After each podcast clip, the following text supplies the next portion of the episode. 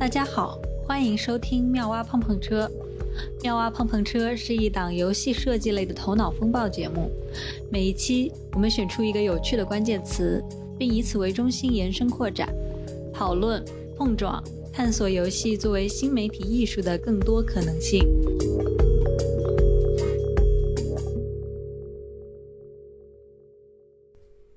Hello，大家好，欢迎收听新的一期妙蛙碰碰车。上一期呢，我们聊了一些关于高度这个话题在游戏里面的实际运用，啊，可以说是获得颇丰吧。那这一期我们就继续这样高度这个话题，啊，聊一聊我们如果想要对高度做什么创新的话，我们会提出一些什么样的新奇的设定呢？那我我先来吧，嗯，我提出的是一个很奇怪的角度。呃，我就想起来说高度这件事情，我想起来之前很小的时候，当时啥也不懂，但是在那读那个什么霍金的那个《时间简史》，他们聊到了 一个关于相对论的问题。当然，这个结论是夸张化的啊，嗯，因为时间其实对于生活在地球上的人来说，并没有什么太大差异。但是如果从理论上来说的话，生活在越高的地方的人，他的时间会过得越慢。啊，有这样一个说法，也就是说，因为质量的一个这样一个关系吧，嗯，我如果一个什么弟弟生活在山上，哥哥生活在山下，那么弟弟过的时间其实比哥哥过得慢，也就是说，假如哥哥过了一年了，他老了一岁，但其实对弟弟来说，可能过了零点九九九九九九九九年，大概是这样一个概念。啊，然后你当然了，你就是越高的话，你这个呃时间就过得越慢了。那我就想到，哎，那这个东西可以用它来做一些游戏机制上面的设定吗？或者是叙事上的东西什么的？这就是我的小卡片。哎，为什么越高时间就过得越慢啊？好好奇。嗯，要解释这个东西，应该是应该是跟地球这个质量有关系，跟它的引力有关系。天呐，所以。跑题一下，所以就是说，如果我们之后都生活在一个如果能控制地球引力的东西，那我们把这个减少，我们是不是都时间都会变慢？就是我们都可以长寿一点。要看你相对于什么来说，对吧？如果大家还都生活在地球上来说的话，其实并没有太大差别。我们还你还记得那个就是那个叫什么《星际穿越》？它不是有一个这个东西吗？就是说，他们去了一个星球，然后那个星球好像是就是说什么可能特别大或者什么样，所以它时间过得特别慢。说你在这个星球上面，你就要被它重力捕捉了嘛？你在那下面待个七分钟，然后你其实世界上就过了已经有多少年了？嗯，你记得这个设定吗？然后他们就去下面那个星球都是海，其实是类似的一个东西，就是，但是因为我们都在地球上，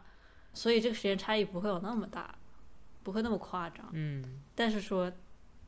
理论上来说，它可以存在这样一个东西。那么游戏里面或者说叙事上面，我们可以把它进行夸张。呃，他们以前经常使用的例子就是那个什么“山上一日”什么“地下一年”这种这种一些神话传说什么的，用它来从概念上解释吧。它不是从理论上解释，就是这个概念，就是说，哎，那如果真的是。就是很夸张的那种，你说一个，你想象一下马里奥这个游戏，但只不过是马里奥就是最基基础的那种马里奥，然后就是你跳上去一层，就是它每一层的时间流速都不一样，就是你你你往上跳一层，然后就发现地下的人会变得动得特别快，哇！跳回来之后你就发现天上的人动得特别慢，感觉是一个那个 Braid 第二部 做出来的东西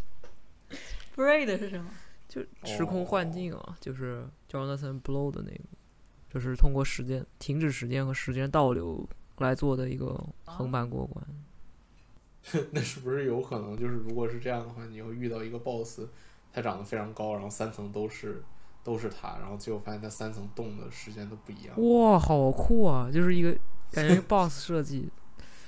哦，那可能 BOSS 往前一往上一跳，然后那 BOSS 直接自己身体就分开了。因为他往下边往前走太快，哇，有点酷。我感觉视觉上来说，觉得是非常震撼的。嗯，那感觉 BOSS 就变成了一个平台，就是移动平台，然后你就要踩到他的身体上，然后再回去，然后再 我我能够想到就是刚刚蘑菇说的几个例子，在视觉上觉得是非常非常漂亮的。但是因为呃，它这个有个陷阱啊，就是说如果你就是还是把这个游戏分为几层的话，那么其实你在每一层做的事情还是以你自己的流速、时间流速去做的嘛。嗯所以它是一个陷阱，就是它在美术上面其实有这种效果，但是在游戏上面其实没有，或者说至少对于你来说，你的本身的时间是你自己的时间，你的一秒还是一秒，它它是没有变化的。就是你到哪一层，你就过他们的时间，但是他们的时间会因为你的时间而，至少在形式哦上面会慢下来。或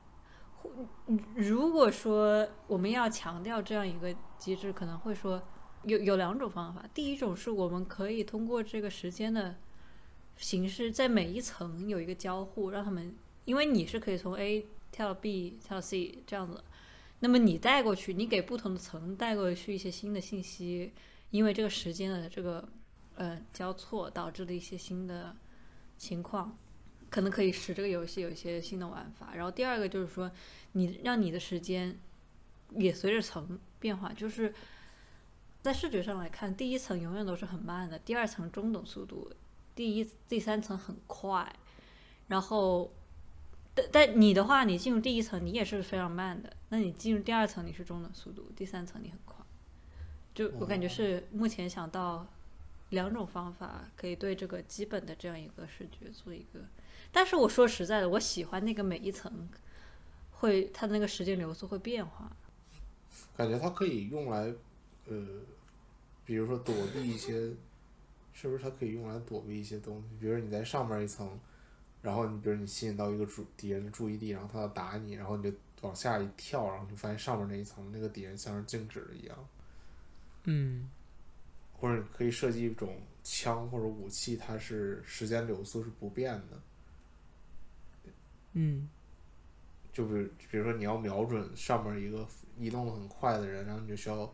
到最下边那一层去，然后再往上开这个枪，嗯，再往上射这个子弹。对，确实是一个很好的。好厉害啊！这个设计感觉，很慢的地方就是新手难度，你自己去调节你的难度吧。感觉在视觉形式上也还有很多很有意思的，就我就一直在执着于之前我们说的那个 师傅里面你变老的这件事情，我就觉得在画面上会特别神奇，就是就比如说你遇到一个敌人，然后你就是你往一个往下走了之后，他会不会你就是把他熬死，还是变成一个非常老的人，然后他就打不过你，你再回去，还能这样的？就是夸张到一个境界的时候，或者是一个年龄袭击，或者是一个植物，然后你可以等它长成一个树了之后，你再回去，你就可以用它爬攀爬。哦，啊，对对对，我能想到的一个场景就是跟上一期魔鬼当时最后聊到那个大怪物的那个场景，就想象有一个很大的一个东西在那儿，就它足够大嘛，以至于说你有很明显的高度变化的时候，你还都能够从不同角度看到它。然后你在不同的地方待着的时候，你会发现这个庞然大物的变化速度会是不一样的。你越到顶层，嗯，你看到它的这个衰老啊，这个变化就会越快，一个叙事性的东西。就是你一个人，然后上人的头跟人的脚体会到的时间流速是不一样的，很明显的这种。呃，理论上来说有一点点不一样，但是你太矮了，你只有一米多，所以其实数值上来说没有什么差别。那比如说接近黑洞或者其他的情况呢？这个我就不知道，说不定会有吧。我只是很久以前记得，我已经没有我没有去翻这个理论具体是什么，没办法捋清楚。我只记得有这样一个现象了。如果你感兴趣，你也可以去查一下，应该很多人讨论这个东西的。还有什么？就是我聊想到这个卡片的时候，主要是想它是不是可以做些叙事的东西。我感觉就是它哪怕去结合，就是最近很火的那些叙事类的游戏嘛，就是什么赛博朋克啊，你在一个村庄，去做一些什么，跟别人一些聊天，聊一聊这个世界上发生的事情，看一看他们的故事，体会体会世界观。就哪怕是这样的游戏，我觉得如果有一个这样的一个设定，还挺有意思的。那会不会有点浪费啊？这还不如做成电影呢。就是这感觉游戏的话，你就得你得感受到那个差别，就会更加适合游戏吧。就如果是我，呃，就是我我们刚刚不是聊到，就是说看到一个很庞然大物嘛，然后这个庞然大物，我我们就这么，我我们不去讨论庞然大物身上的时间对它的时间变化，我们就讨论，假如它的一个时间流速是匀速的，那么我在不同的高度看它，因为我的时间是变化的，但是我的人的体感的时间是不变的。那比方说我在越高的地方看这个东西的变化速度就越快嘛，嗯，对吧？就比如说，哎，我在底下这个，我看着这个山，我觉得，哎，它多久都没有变化，但是我到高一点的地方，又，发现我我可以看到它一些春夏秋冬的改变了，是身上的颜色改变。那我等我到了高山的地方，我可以很明确的看到它随着这个呃地壳的运动啊什么什么的，它有一些什么起伏啊，这样一些庞大层次上的改变嘛。那哦，如果是我，我就做个步行模拟。嗯，我说我就想展示一下这什么样子，我不行模拟，你可以做一个在天上骑自行车的游戏，那展开讲讲。我，不是，就是步行模拟，不步行模拟嘛？你不是想要，就是比如你在天上骑自行车，然后你走过整个地球，就是你骑过整个地球，然后你就看到地下的东西在飞快的变化那种感觉。所以你说的是圣诞老人吗？哦，对，差不多，差不多，不一定要骑自行车，反正就是。难怪圣诞老人可以在一个圣诞节走遍所有的屋子。哎，不对，不对啊。那上面人看底下的人的时间是过得快一些。哎，那不对，那圣诞老人得得在地壳里面送东西才行，是不是？是，等一下，哎我有点晕我怎么觉得应该是在上面看底下快，所以你你动的也快啊。就是比如说你你上面走了一米，下面已经走了十米了呀，所以应该是在上面走的更快。不是在下面走了十米了呀？那我我圣诞老人讲究的是一个快啊，圣诞老人要比地上的人走的要快才行。不，但是你你你哎从上面走的慢，但你一下去你已经走了十米了呀，所以你下到下面你没有，啊那是距离啊，你在天上走一米，地下也是一米。哦啊，哦，打扰了，怪不得没人做，原来是把自己绕进去了。地壳讨论这个题目是有这个风险地。壳老人，跳啊但其实地壳这个东西呢，又有一点不对，因为地壳你受到的引力又其实跟你的那个你到地，对它的引力又变化了，因为它不是整个地球的引力了。就是你你比方说你在地壳的某一个位置，那么呃你要把你自身受到的力要重新计算。我不太记得你外面的壳这一层是不是可以等同于零了，但是你得重新计算，就是它不是你嗯，反正就是有点麻烦了，就是不如这样把人都搬到天上去，然后圣诞老人在地上送快递就就合理了。哦，好合理啊！步行模拟器啊，你是那个圣诞老人，然后你在地上地上走，然后天上的人过得都比较慢，就只整整全人类只有你还住在北极，然后所有人都已经搬到天上去，好孤独。还挺有意思的啊。那你比方说，我要圣诞老人，我要送东西送到每个人的烟囱里面嘛，那我就是在飞升的过程中间看到这个他们天上的人的速度越来越快，越来越快，对吧？嗯，啊，是嗯，这个感觉。那这不是烟囱吗？那下水道。哦天，难道从马桶里爬出来？为什么会聊成这样？但是我觉得这个骑自行车很浪漫，就是回到一开始，如果是骑自行车，我会觉得很浪漫，因为自行车是一个多么 mundane 的东西，就是多么世俗化、日常的一个东西。然后我们把它和这个呃跨度很大的这个时空这个概念结合在一起，我会觉得很浪漫。感觉像是新海诚会做的东西。我小新海城，可以做，而且你因为如果是游戏的话，你就可以自己体验这个过程啊，或者是 VR 游戏也可以，可以做这种和《星露谷物语》连在一起的那种感觉，种田游戏。怎么这不是作弊吗？你在天上种田吗？种田，作弊模拟器。我突然想起来一个一个电影里边讲的是这个，就是他说这俩人搬到新家里头，然后发现自己的冰箱上面冻着一个什么冰河世纪的一个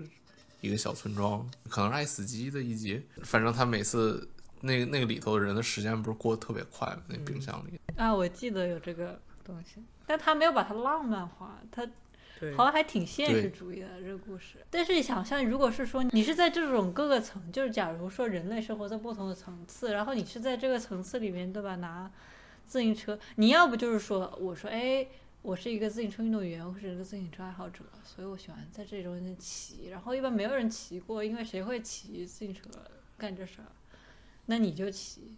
呃，这是一个方向，一个叙事方向。然后第二个叙事方向就是说，你是快递员，对吧？我感觉它它是一个很孤独的事情，因为就是代表你就是你过得跟别人的时间不一样，那你肯定会失去一些东西，就会想到你你你可好像可以操控时间，但同时你又得要牺牲一些，就比如说你的你的父母，比如说生活在其中一层，那这个时候如果你去了别的地方，然后你再回来，可能他们他们的时间就变少了。就你可能同时得到了一些东西，同时失去的东西，就是这个情感上会不会更丰富一些？这个情感是非常非常，我我觉得对我超级赞同你，我四肢举起赞赞同啊，这个呃让我想到了就是呃，我不知道你们有没有看迪士尼就最近的那个呃动画叫做《巴斯光年》，剧透一下啊，呃，朋友们如果听到这里不想被剧透，可以跳到后面去。就是说里面前前面有一段嘛，就是他们的那个飞船坠毁了。然后巴斯光年就说：“我我们要回家嘛，那么我们需要测试那个超光速的那个呃引擎是否可用。我就不聊大家为什么没有想到这个，就在宇宙航行里面却没有想到这个时空的这个相对论的这个概念，就是我都不吐槽了。但是 anyways，就是巴斯光年第一次飞行，它按理来说只要飞大概是四十秒的样子吧，但是它其实飞了四年，就是因为它进入了接近超光速的接近光速的时候，它的时间膨胀了。那对于那个星球上面的人来说，他们就过得很快。但是对巴斯光年来说，他就过得很慢嘛，他他所以他其实只过了一分钟不到。但是对于地下的人来说，他是一个出去旅行了四年才回来的人。他回来之后发现了这件事情，但是他还是觉得不行，我是一个这样的人，我需要呃不停的去测试，我一定要找到这样一个方式，能够带所有人回家。就是前面半个小时的内容，我就从他第一次飞的时候我就开始哭，然后我就狂哭。我一开始的时候是眼泪婆娑，到了后面就是在狂哭，就是我已经看不清楚屏幕了，就是因为我想到了那个。就是你讲的这件事情，我觉得他从第一次飞行的时候，他就他生活的整个世界就已经和别人不一样了。对，就是这是一段没有办法弥补的旅程。就是你一旦踩了这个油门，你就注定是一个很孤独的人。对。然后对，因为你就是你的所有生活，你都不可能回到，就是哪怕说你说我现在停止这样的一个时间旅行，你也不可能回到过去的那种生活了，因为你的时区已经跟别人不一样了。那对于像这样一个踩单车的快递员来说，就是一个更加的一个过程。他可能会发现有的地方并没有变化那么多，有的地方他就是甚至比他过经历的时间过得更慢，但是有的地方。呃，他已经追不上了。他不管怎么样，他在这个时间轴上面他是找不到一个参照系的，他只有自己的一个参照哇，感觉是很有意思的。哦就是比如说，你这个快递员，你就是去不同的星球送快递，然后他们的时间是不一样的。这样的话，你可以结交不同的朋友。但是你第二次再去的时候，可能有些地方你原本是跟你差不多同龄人，但他已经成长成了老人。但是还有一个地方，就可能是他看到你变成了中年人，但他还是一样的。然后这个时候你们的对话会是什么样子的？会变得特别有意思。我觉得残忍一点，如果说我们把它做成一个恋爱养成。啊，就是你可以攻略 NPC，我觉得可以，我觉得甚至可以说他们在切中了一点，就是现代情感的一些现实生活中的一些感觉嘛。就是因为你知道，呃，很久以前，可能几百年前，呃，你你你的人生是被圈在一个很小的圈子里的。他他们说就是说，基本上就是你从这里，你从你住的地方向外走二十四个小时。然后还是还是十个小时，但然后这就是你这一生会走到的极限了，你就你这一生就会在这样一个区域里面，但是这个区域对于地球来说是非常小的。随着这样的一个运载工具的这样一些进化什么的，人的活动空间越来越大了，它也它的人的和人之间的联系其实也存在像这样的一种碎片化的趋势，就是说我跟你在某个方地方遇见了，我们。可能就是短暂的度过一个多少天的时光，然后我们就永远的错开了。那其实我们如果用这样的一个时间呢，他是说强调了这样的一个孤独感，但是其实这个这种孤独感在现实世界中是有迹可循的，就是这种碎片化的关系。我们其实可以往这个方向走，加入一些这种现实性的一些东西。但是我们是以一个奇幻的一个背景，或者是说 sci-fi 这个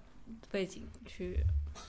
我就一直会想到，就是美国队长的这个故事，就是他当时沉睡了是多少七十年吗？还是多少年？然后他再回去找他当时喜欢的人，当时还去拜访那个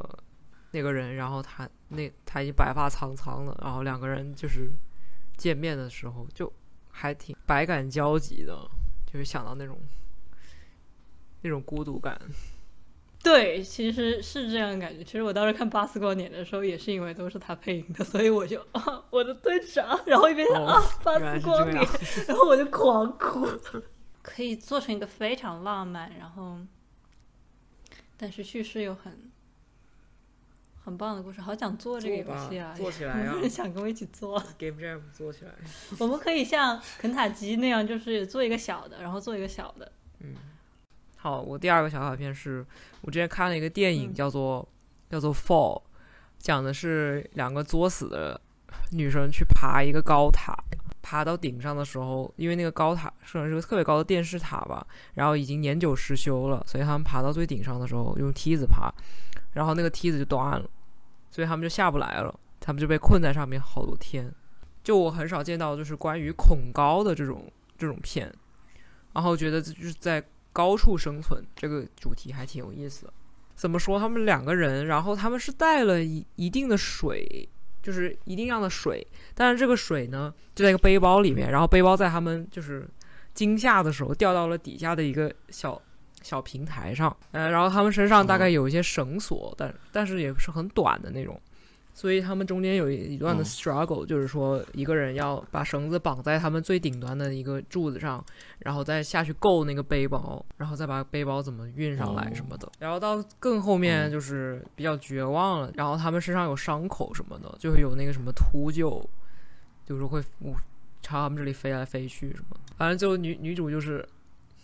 就是非常悲愤，然后就把那个秃鹫给杀了，然后吃。然然后他们带了手机，但是顶上没有信号，底下有信号，所以这个挺有意思的一点就是他们就把手机放到自己的鞋子里面，然后就想要丢下去，然后找信号什么的，就丢下去，然后看能不能发发出去那个求救短信。就是你没有什么移动的空间。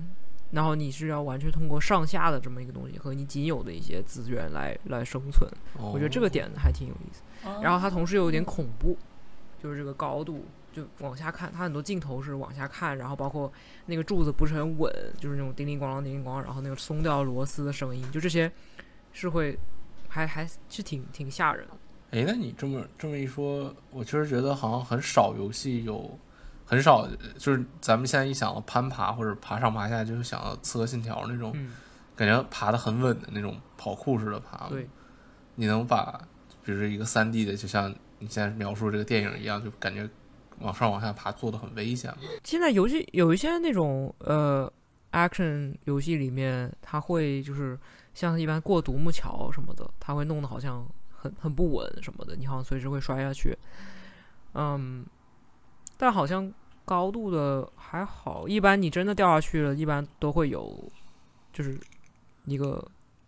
呃动画，就等于说你推进了，就剧情的一部分嘛，就你也不用真的有什么特别大的嗯风险，而且因为你在游戏里面好像有很多条命，所以你也不会觉得有什么事儿。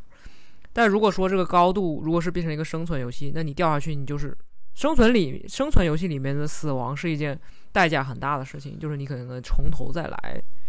那那可能会比较更吓人一点。感觉好像就是 raft，但但是嗯是在高空中，哦，对，听上去非常有意思。是在 raft 哦，所以我就说，这个有可能能做的比较，就是你想所有的爬都是，比如塞尔达里耗体力，但是他们都不不关心你的操作，嗯就就你的操作都是无关的。但是 Bennett 的那个爬，就是 action 游戏的那种爬，你说 Getting 就是 Over 跟你的操作是相关。对，Getting Over It，、嗯是我在想，就是就是三 D 的那种爬，怎么能够做成呃像 Getting Over It 那种，就是看你操作的那种。那这应该其实差不多吧，思路是一样的。你有一些特别的操作需要需要很特别的，你这个手柄的这个按键啊，或者是时机啊什么的才可以拿得到。就是呃，有一个有一个游戏，其实它在攀爬上面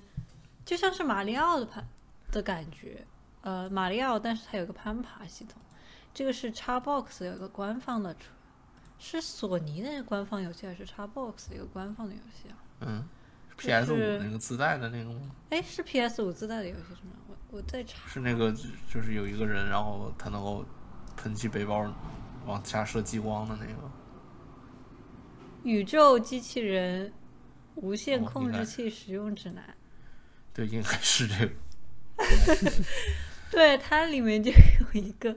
真挺可爱的。这个游戏其实设计得挺好的，嗯，但它里面就有一个攀爬的系统，就是说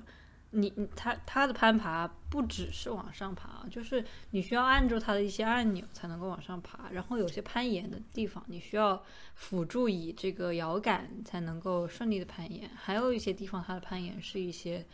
就是你像猴子一样，你得就是攀几个杆子，然后转转转转转，然后随着你那个加速度，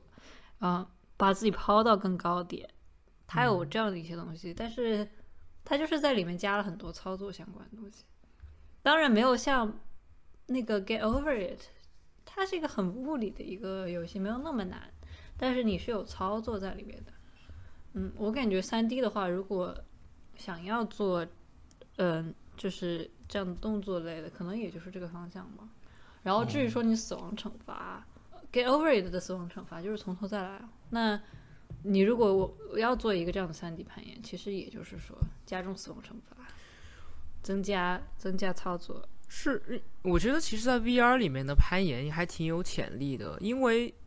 攀岩这个东西，就首先在 VR 里面，就是你往就是上往下看是一个特别吓人的事情，就是比在电脑上吓人特别多。然后，所以 VR 里面会有一些那种让你在高高楼然后走独木桥这种游戏，然后还挺吓人的，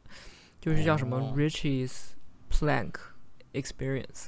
反正就是你你你坐电梯到特别高的地方，然后你就在那里走一个，就作死的走一个那种木板，我也不知道为什么，好像也没有什么叙事，就貌似是说什么智恐高什么的。然后 VR 里面好像有一个就是叫 The Climb，就好像就是专门攀岩的。但是因为 VR 里面就是它现在只能 track 呃手手的位置嘛，但实际上攀岩就是它是一个脚非常重要的一个呃活动，然后而且就经常有些时候是反直觉的，就是你觉得它会非常不稳，但它其实它卡在了一个很微妙的角度，所以你貌似有一种 很就是貌似就是在一个很离奇的角度稳了，嗯，所以像这种技巧，就如果说放在游戏里面会挺有意思的，我觉得，嗯，特别是你你的失败，就攀岩比较吓人的也是就是。你很怕掉下去，所以你在熬一些很奇怪角度的时候，你会很害怕。所以如果说能就游戏里面能把这个东西给，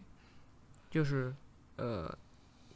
捕捉到这个这个心理状态，就或者是就是那个之前那个纪录片，就是一个人徒手攀岩爬那个优胜美地的一个山，就这种感觉就很很吓人。就是你只有一次尝试机会，如果你掉下去你就没了。哦，free solo，对，free solo。我还想到了一个方向，就是，但是我感觉这个应该有人在做吧。我总感觉以前见到过人做，就是那个什么，就是滑滑梯提到在上面度过了三天，吃秃鹫啊什么的，难道没有这样的生存游戏吗？或者是种田游戏？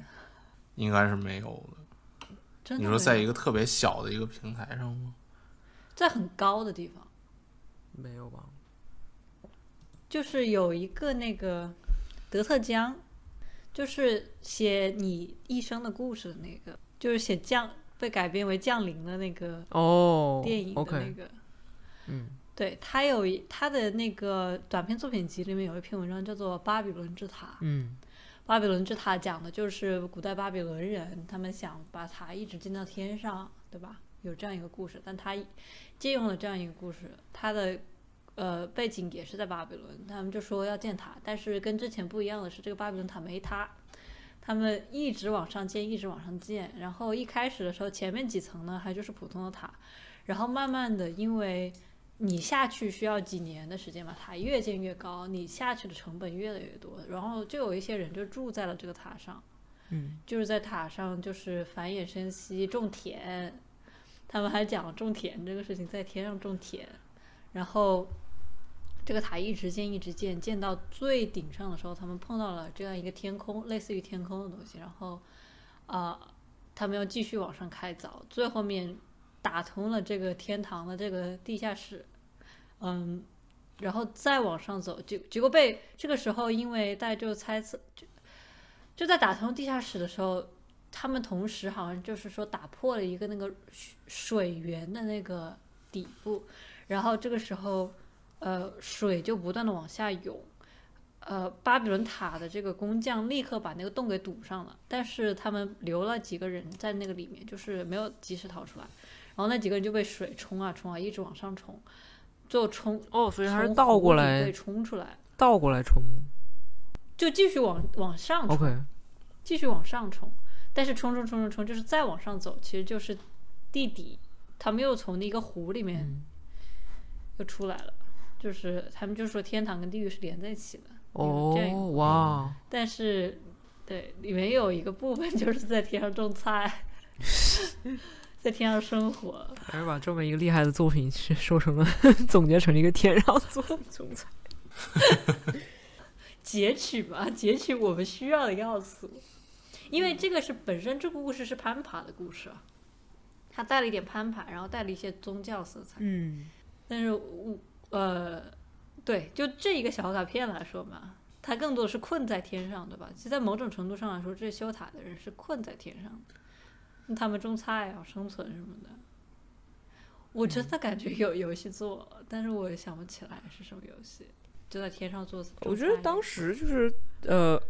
玩那个 raft 就是一个木筏生存嘛，就是你在一个木筏上面，你在海面上漂，然后你只能拿一个塑料钩子去勾海面上的各种资源，塑料垃圾啊什么的。然后你无法下水，因为旁边有个鲨鱼会把你吃掉。就这个，我觉得可能是想象的最接近的一个游戏吧，就是你只有一个小小的空间，但是你可以慢慢的，就是越造越越大，把那个木筏嗯，对，这可能是有点难，就是说，呃，就是高空可能有点难的这么一件事情，你你怎么造？但是如果说你说这个巴比伦塔，它就是可以往上再继续造，那是会蛮有意思的。就是你你就是一个一直往上，一直往上，因为你下不去。那可以，这个整个生存游戏就从这个塔的中间儿开始，就是你已经建了非常高，然后你被困在这个塔上了，一个人建，嗯然后你就需要先，比如说大气层中，可能就这个塔中比较你现在在的位置的靠下一点儿会食物比较多，然后你就要用上面比较稀少的食物先想办法下去一点儿，然后得到足够的食物补给之后，然后你再继续往上走，然后因为你的目的在上面，嗯，哇，我觉得这是一个很有意思的方向，爬到爬到最顶上然后发现 又回到了一天堂跟开始。地狱是连着的。天呐，那其实你就是逃脱了呀，对吧？但是逃脱了，就在某种程度上来说，不是向下是逃脱，而是向上。对，然后逃脱发现回到了原点，就感觉是一种绝望的 循循环，叙事上又啊，嗯，是吗？我感觉你能够脚踩在土地上这件事情本身就是很哦，奢侈的事情。当你被困在塔里面的时候，嗯就是你就像，其实就是那个恐高感嘛，你就是像好像是没有依靠的一个一个状态，就是嗯周围都是空的，你就像是悬在这个上面一样，你也下不去，可能下面的路被堵死了，像这样的。那么你能够真正踩在地面上，我觉得这本身其实是一种 reward，嗯，就是对于你长期被困在高空的人来说，是的，是的，你唯一想的做的事情其实就是踩在地面上。嗯嗯然后我刚才就是对滑滑梯还有一个点，他的那个电影里面，我觉得很很有意思，就是说他不是就是在垂直方向上面寻找资源这件事情吗？嗯他他感觉就是说我没有一个方向，他不种他就不是种菜和这种发展了，还是没有一个方向，我上面也没有东西，下面也没有东西，就是我完全被困在一个平台里面，但是我需要延展我自己，用一些工具去延伸我自己，比如说绳索啊这种东西，让我能够取得一些跟周围的东西进行交互或者是交流这样的东西，我感觉很适合做一个小游戏，就是一个小的叙事解谜或者是嗯。怎么样的一个游戏。嗯。就而且其实就像跟这个剧情可能，甚至可以在某种程度上有些相似了，就是取用一些他借鉴一些他的一些剧剧情，就比如说是我要向下寻找信号，或者是我要向上去去去杀鸟之类的。那本身这个就是说，他没有一个主动的我的一个我的一个身体上的呃转移，我我只是说我完全的被困在了一个一个盒子里，一个固定的时空呃空间点。然后呢，我需要用别的方法去向我的周围延展。那我的故事其实也只发生在周围的这个部分里，但是它就是借助这种限制去做一个叙事。就这个事情本身其实也挺有意思的。嗯嗯，我我我突然想到，就是你刚刚说这种上下，或者说我在看电影的时候，我觉得有一个很很有意思的情感是，就是说他们想到了一个生存的方法，但他们并不知道这个方法会不会有用。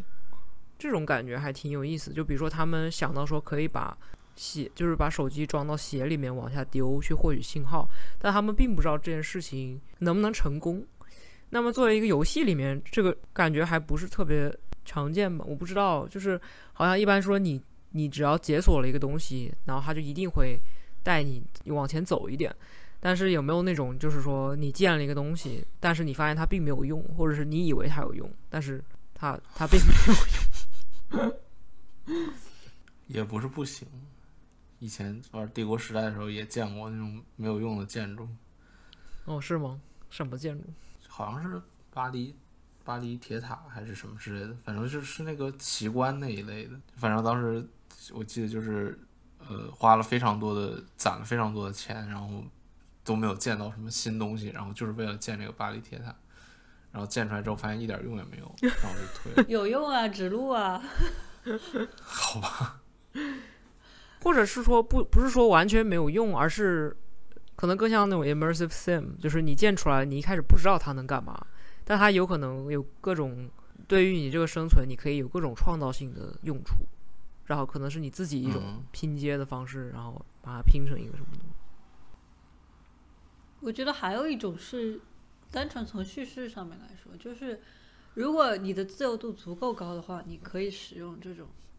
类似的，就你建一个东西，然后后面哎突然跟别的东西拼在一起了，你得有足够的这个参数，你才能做这个事情。你如果是简单的一个叙事游戏的话，你肯定就是说我我做这样一个剧情，我引导玩家去把这个手机丢下去，但是它没有用，但它是 part of design。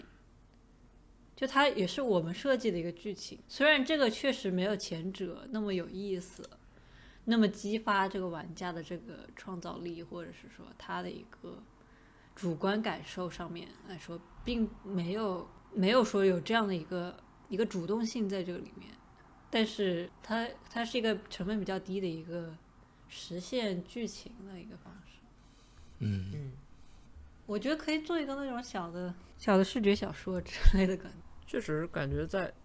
就是你做成一个呃叙事线性叙事的那种的话，你确实是可以。像我也有见过那种，就是你找了半天，你做出来一个东西，然后它突然又被毁掉了，或者就没用了，就为一个情感曲线服务的话，我觉得是可能更 make sense 一点。嗯嗯 OK，有第三个小卡片吗？嗯，就是我有一个小卡片儿是关于跳下来不死的那种，或者说滞空时间的那种感觉的小卡片儿，就是像是鬼泣里头的时候，你不是会玩儿呃连击嘛，然后那个联机就会让你在空中待的时间非常长嘛。嗯然后这是一个从上往下跳，但是你需要长时间，就是如何长时间的待在空中的这么一个游戏。就是你比如说你会组合一些技能啊，然后一些效果啊什么之类的，但是你最后需要达到的效果就是谁能够在时间空中时间停留的长，谁就分儿比较高的那种。哦，嗯，那就感觉就有点像你呃上一期节目说的，就是滑翔的那个游戏吧，就是你怎么样借助不同的力，然后让你就一直待的那个漂浮的那个状态，或者在空中的那个哦状态。，对，有一点像。嗯我想的是更多的是，比如说你有你有几个资源点儿，比如你有十个资源点儿，然后你可以佩戴，你每个佩戴一个技能，然后需要比如说以几个技能点儿，你你可以选择佩戴一个技能是跳跃，嗯就比如说它的 CD 有五秒钟，就是你可以跳下去，你你比如说你从上面往下坠落，然后你就可以在中途违反重力那么跳一下，然后你的嗯速度就会至零，然后就你会往上飘一小段时间。然后同时这种东西跟比如说其他的那种，还有一些技能是比如说沿着你当前速度的方向冲刺一段时间，这样就可以你摁一下跳跃，然后再使用这个比如说往往冲刺。当前速度方向冲刺的这么一个技能，然后冲一段时间之后，比如说那个跳跃的 CD，然后又好了，你又可以跳跃，然后又可以摁这个技能。这当然不是这么简单，我就说哦，举个、举个例子，但好像就是一种搭配各种的技能达到的一种组合组合跳跃。嗯，对，组合跳跃的那种感觉，嗯，要不把它做成一个多人游戏吧？怎么做肯？定是大家一起比嘛，然后看谁对，还可以阴别人之类的。阴别人就是可以，你加上物理嘛，就是我讲的是，就是说，因为这技能是纯数值的，对吧？但是我们也可以走这样一个方案，就是说，它这个纯数值的加减不是说你的位置的加减，它是一个速度或者是加速度的加减。那如果你是判断加速度这些东西的话，你是可以做很多物理的嘛，对吧？嗯就是它的那个计算没有那么直白、那么确定了，不像我们呃一般做一些动作游戏那么直白、那么确定。那这个时候就可以引入多人游戏啊，就是大家可以一起跳啊。还有就是说那个技能的装备，大家也可以在前期做一个一起捡这样的。就比方说我要这个，然后你把你把那个抢了，这样的。哦，就像之前不是有一些，呃，那个是不是超级糖豆人什么的？就是它有很多网网络是一个网络游戏，就是大家都进一个房间，然后看谁走滚得最远之类的这种感觉，嗯，就也也可以有一个这样的一个 mode 吧，就是、嗯，确实可以。感觉是一直跳跃版的马里奥那个赛车，你可能中间还可以吃到一些道具啊，然后你还可以可能有一个技能是你可以踩在别人头上，或者是或者什么事，就这种可能可以增增加一些那种多人互动性。哦，中间吃道具感觉挺有意思。嗯，然后还会有一些就是跳板，或者就让你就再续一段时间，或者怎么样？怎么样？那 要这样结束了吗？我我觉得我们这个还可以最后加一个小点，就是结合上上一期上一期说的那个跳水，或者是就是滑板那个，可能这个也会增加一个丰富性，就是你的目标可能是说，呃，我做一些高难度动作，而不是说你的目标是就是跳的时间最长。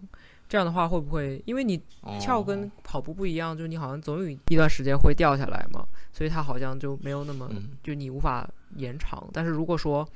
呃，你的目标是说就是做就是难度系数最高的动作，你可以选择就是你可能一条路，呃，你走完了看谁的分数最高，你难你做的越多难度系数高的动作，你可能分数越高。所以中间可能有一段时间是会大家都可以跳起来。那这个时候，如果说是你佩戴不同的技能，你可能做的动作也不一样。朋友们，hear me out。嗯如果说每个动作有一个这种时机的话，就比如说你必须要在冲刺最后一秒接跳跃，或者是怎么样，它有个前摇，这种、这种感觉，跳的越、跳的越久，时间的速度越快。哦，所以你跳的越久，你就越难做出那种连招嗯，什么的。哦，就是越来越，因为你到最后就越来越没有办法控制。对，因为它的时间越来越快，嗯，它也也很在某种意义上还是符合物理的了，对吧？你本来哦，跳的越久，你的速度就会越快。当然，我们不考虑雷诺系数，是不是？牛啊！可以，这样感觉就拼起来了有没有？丰富了。我觉得这期挺圆满的。可以，又拼起来了。每每一次结尾都要把它拼起来。OK，那我们这一期就到这里吧，下一期再见喽，拜拜。拜拜。拜拜。